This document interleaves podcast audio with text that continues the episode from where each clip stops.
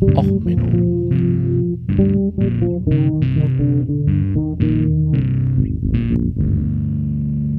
Der inkompetente Podcast über Dinge aus Militär, Technik und Computer, die so richtig in die Hose gingen. Herzlich willkommen zu Och Menno. Hier heute mit wieder einer Kriegstagebuchfolge über die Ukraine. Und zwar ist ja zurzeit eine Offensive der Ukraine im Gange. Diese Offensive hat einige interessante Seiteneffekte. Ähm, also, erstmal Musik für heute. Ähm, ein Cover von Leo mal wieder von den Frogleap Studios, Born to be Wild. Ähm, ich rede hier nämlich über ein Thema, das werden sich viele von euch noch nie mit beschäftigt haben. Deswegen mache ich heute mal so eine Erklärbär-Folge äh, wieder.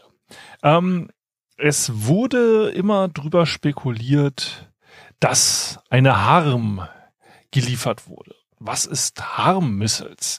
Es wurde immer gesagt, ja, die Ukraine setzen jetzt Harm ein. Und äh, okay, also ähm, um erstmal zu verstehen, was ist denn die Harm-Missile, ähm, machen wir hier erstmal ein bisschen Erklärung.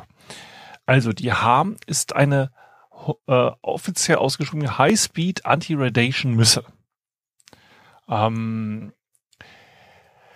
so, und ähm, was ist das denn eigentlich? Also im Endeffekt, ähm, ja, Flugzeuge haben ja erstmal ne, so Erster Weltkrieg, Zweiter Weltkrieg sind ein bisschen rumgeflogen. Da hat man angefangen, hey, da drüben, der Gegner, der fliegt ja auch mit dem Flugzeug. Dann lass uns mal drauf schießen. Und haben dann im Ersten Weltkrieg die ersten Leute, also die ersten Piloten erstmal ein Gewehr mitgenommen oder eine Pistole und haben sich dann, naja, so Luft duelliert. Also sehr merkwürdig. Und da haben dann die ersten Leute festgestellt, naja, so mit einer Pistole komme ich nicht weiter. Ah, Gewehr ist auch ein bisschen doof. Lass uns mal ein Maschinengewehr nehmen. Und da hat man halt äh, dem Beobachter sehr schnell eingeführt oder hat Flugzeuge ausgestattet. Da hatte man natürlich noch diese ersten Probleme, dass man sich aus Versehen den Rotor weggeschossen hat, bis man dann so mit Fahrradketten und so das so gemacht hat, dass wenn der Rotor im Weg war, ne, dass man durch den Propeller schießen konnte und sowas. Und das mehr als einmal, also ne, bei Holzpropellern kann man immer einmal durch den Propeller schießen. Ähm, interessant wird's dann, wenn man es mehrfach kann. Und da hat man halt angefangen, so Luftduelle zu machen. Und dann ist man ja rumgeflogen und im Ersten Weltkrieg hat man dann auch schon versucht mit ungelenkten Raketen, weil so eine Rakete hat ja so ein bisschen mehr Reichweite vielleicht als einfach nur ein Geschoss. Da hat man angefangen, ungelenkte Raketen in die Richtung zu ballern. Das ist natürlich ein bisschen schwierig und irgendwann kam man dann auf die Idee, wie mit zum Beispiel mit radargelenkten Raketen äh, aufeinander zu schießen oder halt mit der Sidewinder. Ähm, die Sidewinder ist ja dann 1952 entwickelt worden. Das ist ein Radar, also nicht Radar gelenkt, sondern Infrarot. Ähm, also Heat Homing Rocket wurde sie erst genannt und dann hat man die weiterentwickelt und man ist dann irgendwann darauf gekommen, äh, dass man halt damit relativ gut andere Flugzeuge abschießen kann. Und das hat ähm, auch wunderbar funktioniert. Das hat so gut funktioniert, dass die Russen mehr oder weniger das, äh, die Sidewinder eins zu eins nachgebaut haben. So, und ähm, naja, dann hat man halt immer weitere Versionen gebaut und so weiter. Aber das ist eigentlich nur Luftkampf. Die russische Version der Sidewinder war übrigens, als man denn die äh, NATO, die osteuropäischen Flugzeuge erstmal geflogen haben, nämlich in Form von den NVA-Fliegern, haben sich festgestellt, die russische Version ist eigentlich besser. Und man hat dann in der amerikanischen Version noch ein paar Upgrades gemacht. Aber das ist auch erstmal völlig egal. Das sind so die Legacy-Systeme. Interessant wird's jetzt, was auf dem Boden passiert ist. Da hat man ja, kleiner Hinweis hier jetzt wieder, das ist das Spielchen mit Luftverteidigung und Flugabwehr. Das ist übrigens nur im Deutschen so, ne? Deutscher Pendantismus, ne? Äh, sie haben mir ins Gesicht gefilmt und so. In Amerika oder in der NATO allgemein ähm, ist es einfach Anti-Air. Ne? Da fliegt was, oder also die Kampfrichtungen werden äh, im, äh, dort auch eigentlich eher so, ähm, auch gerade so marinemäßig. Dort hatten wir ASW und so weiter. Du hast entweder gesagt, okay, ne, es schwimmt was auf der Oberfläche, ne, dann ist es Anti-Ship-Warfare. Es schwimmt was unter der Unterfle äh, Oberfläche, dann war es Anti-Submarine-Warfare. Es fliegt was über der Wasseroberfläche, dann war es Anti-Air. Und im theoretisch hat es noch Anti-Satellite und Cyber und so, aber das interessiert ja keinen. Ähm, so. Ja, und ähm, auf Land hat man dann jetzt sich überlegt, okay, wir müssen ja was gegen diese äh, Bedrohung aus der Luft machen. Da hatte man natürlich am Anfang erstmal so, ne? Mit, auch mit Maschinengewehren in die Luft geschossen oder mit Gewehren. Und dann hat man halt irgendwann die Kanonen gemacht und dann hat man ähm, mit Raketen und Flugkörpern gearbeitet. So. Soweit erstmal so gut. Jetzt hat allerdings, äh, gab es einen Trend im Westen im Vergleich zum Osten. Also die NATO hat sehr stark auf Flugzeuge gesetzt. Das lag auch daran, dass die natürlich im Zweiten Weltkrieg auch sehr stark Flugzeugträger entwickelt haben. Klar, ne, wenn ich jetzt einen Konvoi schützen muss, der aus Amerika kommt und Großbritannien versorgen will, mit der Gefahr an U-Booten, ähm, ist es natürlich hilfreich, wenn ich Flugzeuge zur Verfügung habe, die die Bedrohung durch gegnerische Kampfjets oder auch U-Boote oder Schiffe weit im Voraus bekämpfen können. Ne? Also vorm Konvoi eine Staffel an Fliegern gibt mir einen gewissen Schutz. Dadurch hat es sich relativ logisch ergeben, dass ähm, hier sehr viel Wert drauf gelegt wurde, ähm, ja, möglichst gut mit äh, Flugzeugen und so weiter umzugehen und die auf Schiffe zu verladen. Dadurch hatte halt die Westmächte einen sehr massiven Vorteil bei, ich sag mal, ähm, Systemen im Bereich, ähm, ja, ähm, Schiffssysteme und in, naja, die Sowjetunion war eher so landgeprägt. Ne? Man ist ja dort aus Berlin, äh, auf Berlin marschiert. So. Und ähm, hier ist es natürlich so, dass man dort natürlich so einen gewissen Hightech-Faktor äh, ähm, hatte, was die Schiffe angeht und äh, auch was Flugzeuge angeht. Ne? Und dort hat dann halt irgendwann die Sowjetunion gesagt, als es dann der Kalte Krieg losging, oh, die der Westen hat halt einen sehr großen Vorteil, was Schiffe und Flugzeuge angeht. Und wir müssen da was gegen tun. Was kann man billig gegen Flugzeuge tun? Naja, man macht eine Flugabwehrrakete. Deswegen hat eigentlich der ähm, Osten einen sehr großen Fortschritt gehabt, was die Luftabwehr angeht.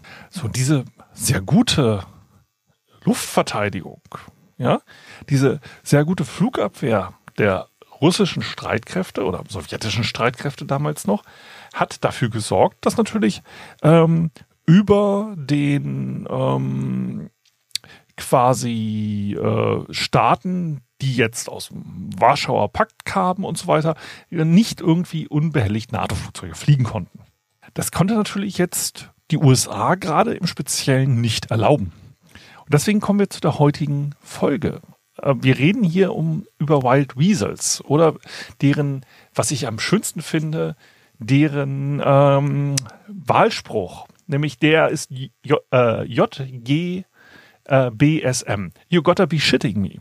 Das war nämlich die auf, angeblich die Reaktion, als man erstmal einem elektronischen Kampfoffizier erklärt hat, was sein neuer Job ist. Also man muss damals wissen, als das eingeführt wurde, das Wild Weasel Programm 1 war 1965, weil man hatte ja den Vietnamkrieg und Nordvietnam hatte sehr gute ähm, ja, äh, Short Range Anti-Air Missiles und da musste man was gegen machen. So, deswegen ging man los und sagte, ja, okay, wir brauchen Leute, die sich mit elektronischer Kampfführung auskennen. Elektronische Kampfführung im Flugzeugen hatte man bis jetzt eher bei so größeren Flugzeugen, also so bei den großen gemütlichen Bombern ja, die hatten dann noch eine Person da an Bord, die dann halt die Störsender bedient hat, um dann durch ein Luftverteidigungssystem durchzukommen, um den Bomber sicher ans Ziel zu bringen, um zu Bomben abzuwerfen. Da hatte man schon so elektronische Kampfmaßnahmen eingebaut zur Selbstverteidigung und äh, Angriff quasi auf die also elektronische Angriffe auf die Verteidigungsstellung des Gegners. Ne, also Radarstören ist zum Beispiel so ein Klassiker. Dann sendest du ganz viel äh, Energie in den gegnerischen Radar und dann kann er nicht mehr genau äh, messen, wie du da anfliegst oder so. Und natürlich will man auch passiv, kann man da arbeiten, dass man sagt, oh, da drüben ist ein Luftabwehrradar. Das ist noch ganz schwach, aber ich möchte nicht in die Richtung fliegen, weil irgendwann wird das Signal sehr stark und dann ist da eine, äh, ein Flugkörper, der mir hinterherfliegt. Ne, sowas kann man ja vermeiden, wenn man weiß, wo der Gegner steht. Also ähm, elektronische Kampfmaßnahmen sind da dann immer so quasi ein passiver Teil, wo es darum geht, aufzuklären, wo ist der Gegner. Und es ist ein aktiver Teil, äh, wo es darum geht, vielleicht Störsender einzusetzen. Das hatte man in dem Zeitpunkt, hatte man erstmal nur so das in den Bombern. Dann ging man zum Bomberkommando und sagte, ja, guten Tag, ähm, wir hätten gern ein paar von Ihren elektronischen Kampfoffizieren, die, ja, okay, dann sind die alle anscheinend in so ein ne, Auditorium oder so einge, äh, laden wurden, so wie man das äh, dann macht. Ne? Man macht dann erstmal ein Briefing und dann hat man ihnen das äh, Programm erklärt. Ähm, warum Waldwiesel? Naja, ein Wiesel greift ja auch Schlangen an und so. Ne? Das ist so die Überlegung, dass man einen aktiven Angriff macht auf Luftverteidigungsstellungen. Das sah so aus, man nahm jetzt diese äh, elektronischen Kampfwarfare-Offiziere, das sind ja auch eher dann, wie gesagt, so Nerds gewesen, hat denen gesagt, oh, pass mal auf, dein neuer Job ist es nicht mehr in so einem gemütlich langsam fliegenden Bomber zu sitzen, sondern wir haben jetzt ein neues Flugzeug. Das ist ein Zweisitzer. Mhm, okay, Zweisitzer, ein bisschen ungemütlicher als mein Bomber. Mhm. Ja, genau. Und äh, dein Pilot, das wird jetzt hier dieser Kampfjet-Pilot.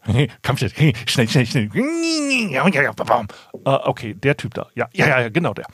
Äh, oh, ja, schnell. Okay, ähm, mit dem soll ich jetzt fliegen. Mhm, ja. Äh, okay, ja. Mhm. Was soll ich denn machen? Ja, okay, wir ähm, haben hier so die äh, Super Sabres. Ähm, ja, Super Sabres sind doch ein Angriffsflugzeug. Ja, die Super Sabres. Ähm, die haben wir auch in der Zweisitzer-Version. Mhm, okay, ich, ich sitze jetzt also in so einem Kampfjet drin. Ja, in so einem Kampfjet. Genau, und wir haben dir dann hinten so eine kleine Konsole reingedengelt. Mhm, und damit soll ich dann aufklären. Ja, du sollst, also du sollst da auch noch gucken auf Luftverteidigungsstellung. Okay, Luftverteidigungsstellung. Ja, genau. Also unser Plan ist es nämlich, ihr fliegt auf die zu. Okay. Ja, und dann fliegt ihr in den Waffenradius, also da, wo dann die Raketen gestartet werden. Okay. Ja, ihr sollt nämlich genau triangulieren, wo denn die Rakete gestartet wird. Okay. Ja, und dann dreht ihr schnell ab und hofft, dass die Rakete euch nicht trifft. Und an dem Moment soll angeblich einer der Offiziere gesagt haben, ihr wollt mich doch verarschen. Nämlich also, you gotta be shitting. Das ist äh, bis heute das äh, inoffizielle Motto dieser Truppe. Ähm, nämlich die machen genau das. Sie fliegen an. Ähm, am Anfang hat man das mit äh, so einem Hunter-Killer-Team gemacht. Das heißt, man ist mit quasi zwei Lockvögeln geflogen.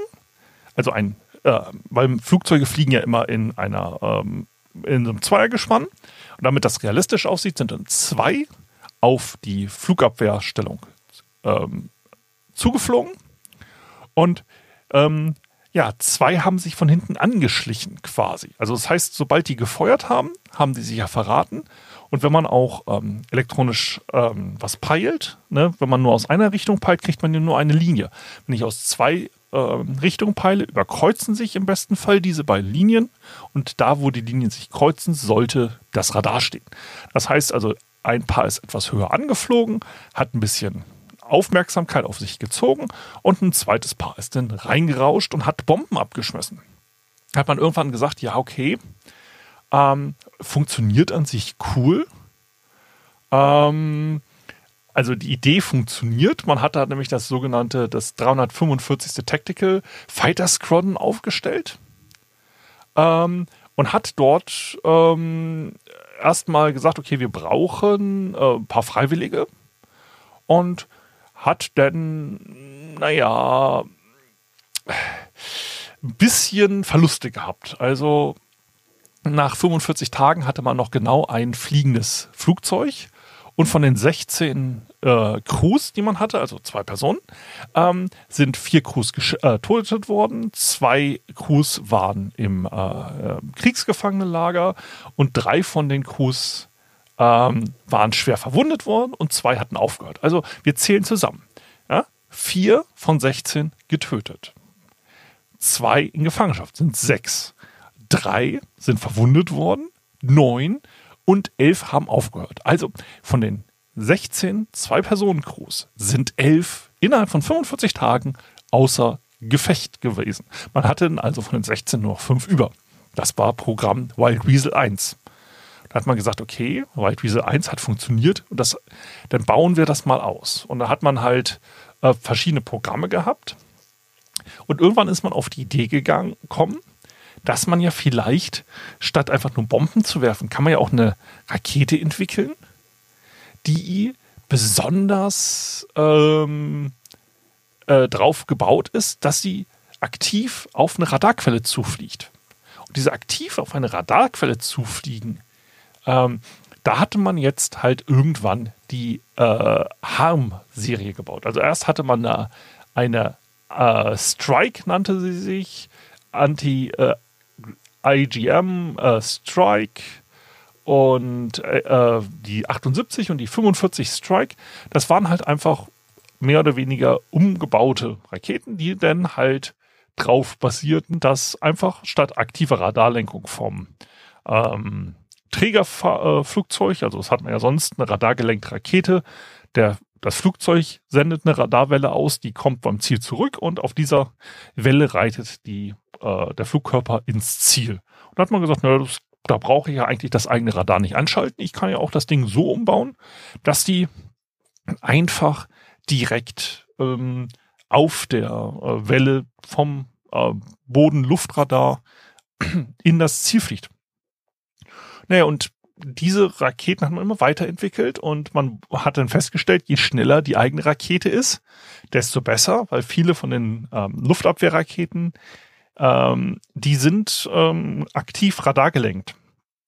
Das heißt, die Batterie, die, äh, die feuert, lenkt die gerne auch noch äh, ins Ziel. Ähm, ist nämlich der Vorteil, man kann ein großes Radar bauen, das äh, gute Leistung hat und man muss nicht einen guten Radarkopf äh, noch irgendwie in so eine äh, Suchrakete reinbauen. Naja, und ähm, das gab dann halt ein gewisses Waffenrennen. Ähm, ne, man hat immer dann mit Täuschkörpern angefangen zu arbeiten. Das ist ein bisschen teuer, weil so ein Radarsender kostet halt auch Geld. Und naja, es gab dann halt jahrelang ein, ähm, ein Wettrüsten zwischen Luftabwehr und ähm, naja, also Luftabwehr, naja, Luftverteidigung, KHH, ähm, und äh, den halt quasi dagegen agierenden Wild Weasel Crews. Ähm, das hat man jetzt, wie gesagt, äh, Deutschland war da auch mit den Tornados ähm, sehr dabei. Also wir hatten ja auch extra Tornados, die äh, in dieser Rolle konfiguriert waren, die quasi eine Wild Weasel, so hieß es nicht, ähm, aber so im Endeffekt diese Rolle hatten. Äh, das ist dann Seat. Ähm, also quasi äh, Unterdrückung von äh, Luftabwehr oder so. Wie war die Abkürzung original? Äh, ich muss mal kurz. Ähm, es war natürlich nicht SEAT, das war ECR, Electronic Combat Reconnaissance, elektronische Kampfaufklärung. Äh, die ECR-Tornados, ähm, die halt äh, quasi mit diesem Wild Weasel Mission betreut waren ähm, hat halt Deutschland sehr viel gehabt ähm, und sehr viel geflogen. so, jetzt hat man, ähm, ja, wie gesagt, Russland sehr bekannt für gute Luftverteidigung auch aus äh, Sowjetzeiten. Und ähm, es war lange Zeit ein Problem in der Ukraine, dass die Ukraine, naja, nicht wirklich fliegen konnte, weil also selbst ihre Drohnen wurden mit teureren Flugkörpern runtergeholt. Kann man natürlich sagen, ja, gut, ökono äh, ökonomisch lohnt es sich, ne, wenn die äh, Russen eine 2 Millionen Flugkörper gegen eine 500.000 Euro Drohne ähm, schießen, dann gewinnt die Ukraine immer noch. Gut, ist jetzt aber einfach auf Dauer, wie viel Drohnen will man hinterher schicken und so weiter. So gut, kann man natürlich auch wieder sagen, äh, irgendwann werden die Russen verlieren. Ich verlinke euch auch noch mal einen Artikel, wo es darum geht, ähm, dass die Russen jetzt natürlich Probleme haben, ähm, gewisse Waffensysteme nachzubauen, weil sie halt einfach sehr viel Technik aus dem Westen eingebaut hatten in ihren Systemen und dass jetzt die Quellen austrocknen und so weiter. Aber darauf möchte man sich ja nicht verlassen. Und dann gab's Gerüchte. Es gab längere Zeit Gerüchte, naja, irgendwie ähm, Es gab Wrackteile, die Russen gepostet haben von Harm-Missiles. Und Harm, wie gesagt, diese Spezial-Sonderwaffen gegen ähm, die äh, Radarsysteme, die sind relativ modern und die sind auch ähm, quasi extra dafür gebaut, dass man heutzutage bei man hatte früher extra Flugzeuge ausgerüstet mit ne, Radarwarnempfängern und so weiter und so fort. Das möchte man bei einem äh, heutigen Multirollenflugzeug gar nicht mehr. Im Idealfall möchte ich da einfach nur eine Waffe drunter äh, schrauben und dann kann das Flugzeug diese Rolle. So, egal was, ich möchte einfach irgendwas drunter hängen und dann kann das das. Also hat man bei der Harm noch die Version gemacht, die hat ja, wie gesagt, einen Radarempfänger drin. Darauf muss sie ja äh, ne, aufs Ziel reiten. Und da hat man jetzt eine Version gemacht, dass sie ein Datenlink-Kabel ins Cockpit hat und dann wird auf dem Multifunktionsdisplay quasi die elektronische Kampfführung durch den Sensor in der, in dem Flugkörper gemacht. So, und das ist super integriert. Ich kann dann unterwegs das Ding programmieren, äh, kann sagen, wie soll die Taktik sein, wie soll das Ding anfliegen. Also super, ne? Computer halt. Ähm, aber das geht ja gar nicht. Weil die Ukraine hat ja kein Flugzeug, das das diesen Datenlink hat. Ne, das ist ja nicht so ein USB-Stick, äh, Plug and Play, funktioniert ja auch in der Technik nicht, ähm, sondern das, da brauche ich spezielle Kabel, da brauche ich einen Datenbus, da brauche ich Displays, da brauche ich Computersysteme und, und, und, und, und. Aber es sind in letzter Zeit immer wieder mal Radarsysteme der Russen explodiert. Und der Schaden sah halt aus, als ob dort Flugkörper genau ins Radar geflogen ist und kurz vor dem Radar explodiert ist und alles mit Schrapnellen übersät hat. Das sah halt verdammt nach Harm aus. Dann hat man auch irgendwie so Teile von den Leitwerken gefunden. Und die Russen haben auch erste Fotos äh, gepostet. Und das waren dann halt Seriennummern, die aus dem Golfkrieg stammen. Also von ähm, Raketen, die man in den 90ern gebaut hat, für den Kampf gegen äh, Saddam Hussein. Die sind halt 30 Jahre alt gewesen. Da hat man sich gesagt, Moment, das ist nicht die neueste Version des Harms. Und naja, das ist ein bisschen merkwürdig, weil eigentlich, wenn der Westen jetzt irgendwie so eine super geheimes Stealth-Flugzeug hätte, weißt du, so ein super geheimes ja, Area 51, noch nie gesehen, UFO-Ding, ja, das nachts losfliegt, sich über die polnische Grenze schleicht und dann aus dem Luftraum der Ukraine Ziele bekämpft. Würde das nicht eigentlich moderne äh, Raketen verwenden? Würden die nicht den modernsten Flugkörper verwenden? Warum taucht hier auf einmal die Resterampe des NATO-Arsenals auf? Naja gut, ähm, dass NATO-Flugzeuge so ein bisschen aktiv im Krieg sind, das ist bekannt.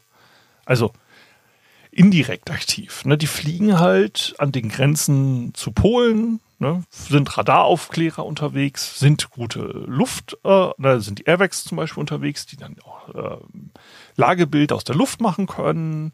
Ne? Im türkischen Luftraum sind Flugzeuge unterwegs und Drohnen und so weiter. Alles so an der NATO-Grenze ist jetzt zurzeit Flugverkehr wie sonst was die nehmen natürlich auch so Radarstellungen auf.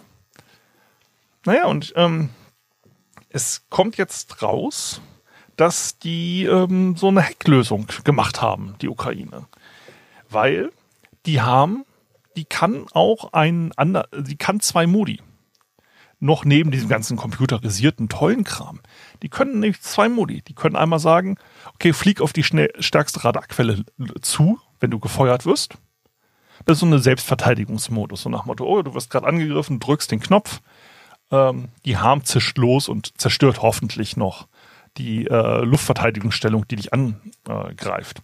Ist aber ein bisschen schwer. Also das ist wie das ganz alte Wild Weasel. Du fliegst los und lässt dich beschießen. Die haben auch noch einen zweiten Modus. Das Ding hat einen GPS-Empfänger drin. Warum? Naja, GPS ist günstig. Also für NATO. Und auch in den 90er Jahren hat man da angefangen, mit NATO-Sachen äh, die GPS-Empfänger einzubauen. Naja, und ähm, wenn man schon weiß, wo so eine Radarstellung ist, dann kann ich ja auch als Pilot am Boden schon mal sagen, okay, ähm, mit einem Programmiergerät in die, ne, selbst wenn ich keinen tollen Datenlink habe, ich kann der, ähm, dem Flugkörper schon mal mitgeben, hey, bei der GPS-Position, da fliegst du nachher hin. Und dann wenn da ein Radar ist, dann fliegst du da drauf oder wenn nicht, dann explodierst du genau über den Punkt. Das ist programmiertechnisch relativ simpel. So, jetzt kamen halt Videos raus, wo die Ukraine genau das gemacht hat. Die haben nämlich ähm, eigentlich nur so einen Adapter gebastelt, angeblich von irgendeinem so polnischen Zulieferer, womit man diese Sowjet-Raketenabschussschienen oder Flugkörperschienen, die Waffenpylonen, adaptiert auf NATO-Ding. Das ist also einfach nur physikalisch etwas andere Schrauben und so. Das ist also jetzt technisch nicht sonderlich schwierig, da einen Adapter zu bauen, dass ich quasi unter einen äh, Sowjet-Waffenpylon eine äh, quasi westliche Waffe hänge. Solche ähnlichen Systeme gab es vorher schon. Also zum Beispiel die Sowjets haben Wert darauf gelegt, dass ihre Flugzeuge kompatibel sind mit NATO ähm, Gerät, weil man überlegt hat, naja, im Zweifelfall erobern wir ja NATO-Stützpunkte und dann wäre es ja cool, wenn wir jetzt sowas wie zum Beispiel so einen Anlassertrecker, also so einen Stromgenerator, wenn wir die weiterverwenden können. Deswegen gab es in der Sowjetzeit so Adapter, Stecker-Adapter eigentlich und verschiedene Spannungsstärken und so, das kann man relativ leicht adaptieren. Das ist kein Problem. So, und die, ähm, die Harm hatte auch immer schon so einen Legacy-Modus. Die Harm verhält sich wie eine Sidewinder. Also die haben, die kann man auf Knopfdruck einfach feuern und dann macht sie alles selber. Oder halt diesen vorprogrammierten Modus. Das heißt, um das Ding losfliegen zu lassen, musst du ihr quasi nur das Startsignal geben. Das ist eine Spannung in einem Legacy-Modus. Und du musst sie von dieser Startrampe loslassen. So. Das ist also mechanisch und elektrotechnisch kein großes Problem. Und die äh, Ukraine ist jetzt dazu übergegangen, scheinbar, äh, mit ihren Bar Baraktar-Drohnen, also die berühmten TB2s, ähm, einfach ein bisschen durch die Gegend zu fliegen. Und jedes Mal, wenn irgendwo ein Luftabwehrsystem angeht, ja, so eine Flugverteidigung, äh, ich liebe es, diese Triggerworte zu nutzen, ähm, ja, da dann einfach äh, zu sagen, hey, ne, haben wir hier einen Empfänger in der Luft? Zufälligerweise ist da zum Beispiel so ein NATO-Flugzeug in der Nähe, ne, so außerhalb der Grenze und so weiter. Ähm, oder man fliegt selber halt mit äh, entsprechenden äh, elektronischen Kampfmitteln äh, gemütlich hinter der eigenen Grenze, so also außerhalb der Reichweite dieser äh, Systeme.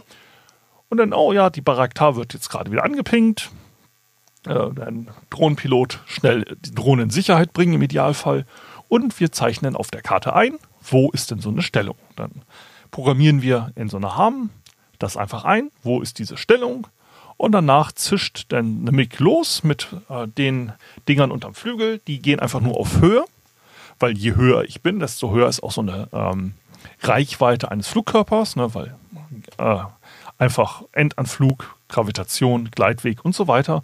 Und aus 100 Kilometer Entfernung oder so kann so eine Harm auch schon angreifen. Das heißt, die gehen hoch, gehen auf äh, Höhe, schnell, drücken einmal ab, feuern ihre äh, Flugkörper ab und tauchen dann schnell wieder runter und landen wieder neue Flugkörper dran und das Ganze wieder. Und das sorgt jetzt dafür, dass es ein Meme sogar gibt, äh, What Air Defense Doing, ähm, wo es darum geht, äh, dass man jetzt sieht, wie schlecht denn eigentlich zurzeit die Luftverteidigung der Sowjetkräfte sind. Also der, äh, die Sowjetanlagen werden halt zerlegt, die Russen gucken doof da. Ähm, was halt einfach basierend ist auf den quasi relativ alten Systemen der NATO. Die nutzen jetzt halt nicht die neuesten Flugkörper, sondern irgendjemand hat gesagt, ach ja, wir haben hier noch so einen Restbestand aus Irak-Kriegstagen, die laufen uns demnächst mal ab. Sieh mal zu. Ja, das ist so, wie wenn ihr irgendwie mal den Kühlschrank aufmacht und stellt fest, oh, ich habe jetzt hier noch eine Sahne, die muss in zwei Tagen weg ich habe hier noch einen Spinat, ich habe hier noch dies, ich habe noch das, was koche ich damit? Und so ähnlich ist das jetzt gerade die Lage in der Ukraine. Sie haben keine modernen Flugzeuge, sie haben nichts, was so eine moderne elektronische Kampfführung kann. Ja? Programmierbare, Software-defined Radios, äh, super tolle Sensorik, super tolle äh, State-of-the-Art äh, so Computersysteme. Nee, haben sie nicht. Was sie aber haben, ist ein ferngesteuertes Flugzeug, so eine Drohne. Wenn das abgeschossen wird, ja, wäre teuer, 5 Millionen oder so das Stück. Aber naja, passiert halt. Und ähm, man hat halt noch ein paar alte Mix, man hat einen Adapter Und man hat so die Resterampe, die die Amerikaner gerade hinten im Regal noch gefunden haben.